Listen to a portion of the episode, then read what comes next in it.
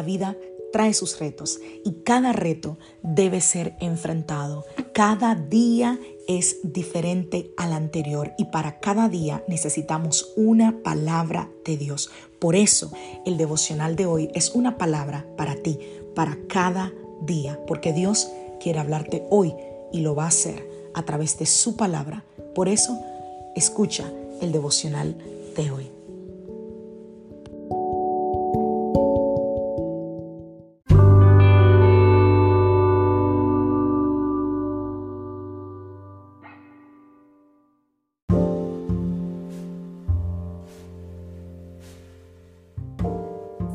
Devocional del día de hoy, cuando necesitas un defensor.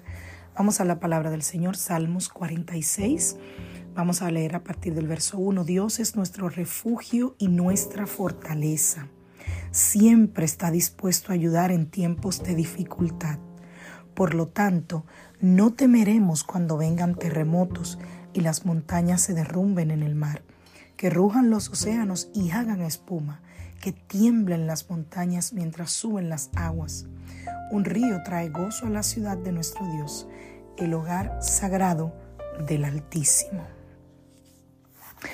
Estaba leyendo esta historia de Martín Lutero, que si la conoces, pues bien, pero si al, si al igual que yo no la conoces, te va a parecer súper interesante.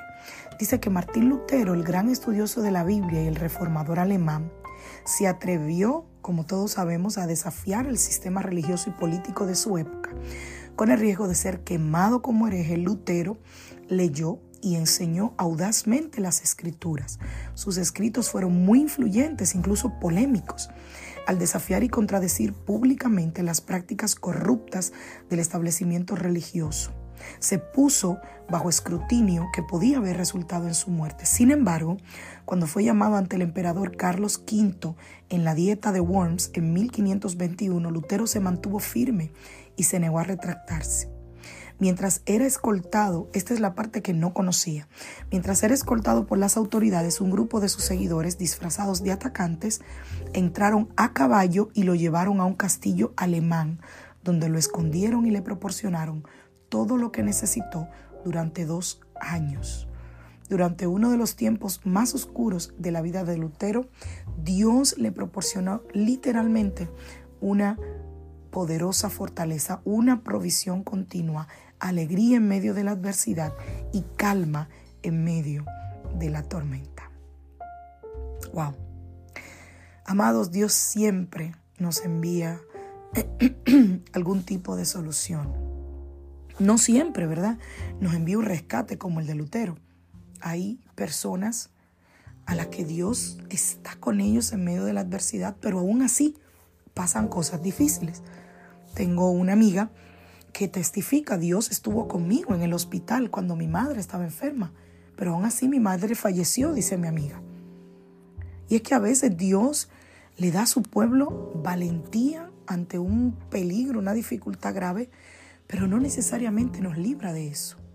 Y eso fue, por ejemplo, el caso de, em, de Esteban, cuando es apedreado en el libro de los Hechos. Esteban se me parecía a Lutero, él desafió audazmente a los líderes religiosos, a los que le acusaron de que él estaba blasfemando.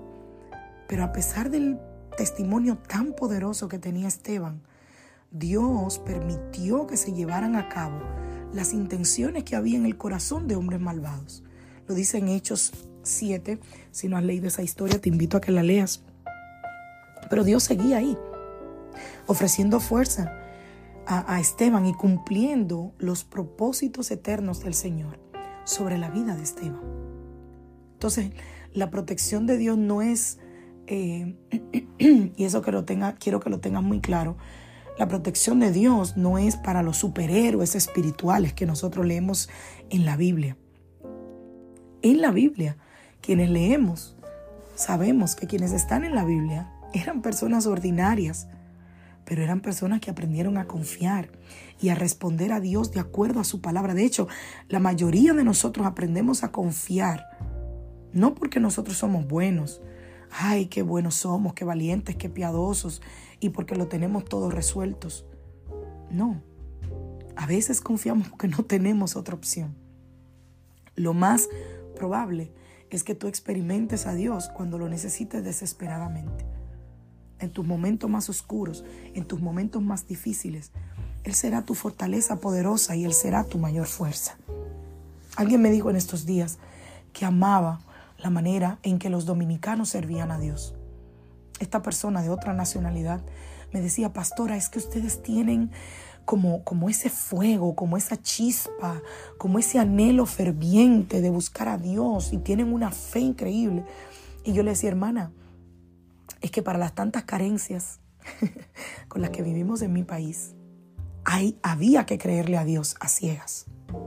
Yo escuché infinidades de testimonios de sanidad, de hermanos que yo sabía que no tenían manera de pagar un tratamiento médico para un cáncer, para una situación renal.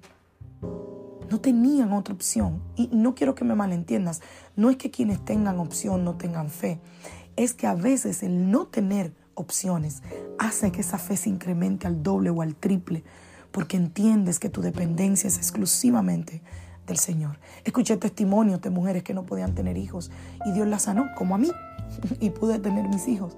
Escuché testimonios de personas que Dios le llenaba el tanque de gas que Dios proveía de manera milagrosa. Porque a donde hay carencia, a donde hay alta necesidad, hay una fe que se levanta. Ojalá y que para quienes vivimos aquí, porque agradezco a todos los hermanos que mandan este devocional a muchas partes del mundo, gracias hermano, pero para quienes vivimos aquí en los Estados Unidos de Norteamérica, donde hay mayores facilidades. No es que todo está resuelto, ¿eh? atención a los que viven fuera de aquí. No es que la vida en Estados Unidos todo está resuelto y todos nos bañamos en dinero, no.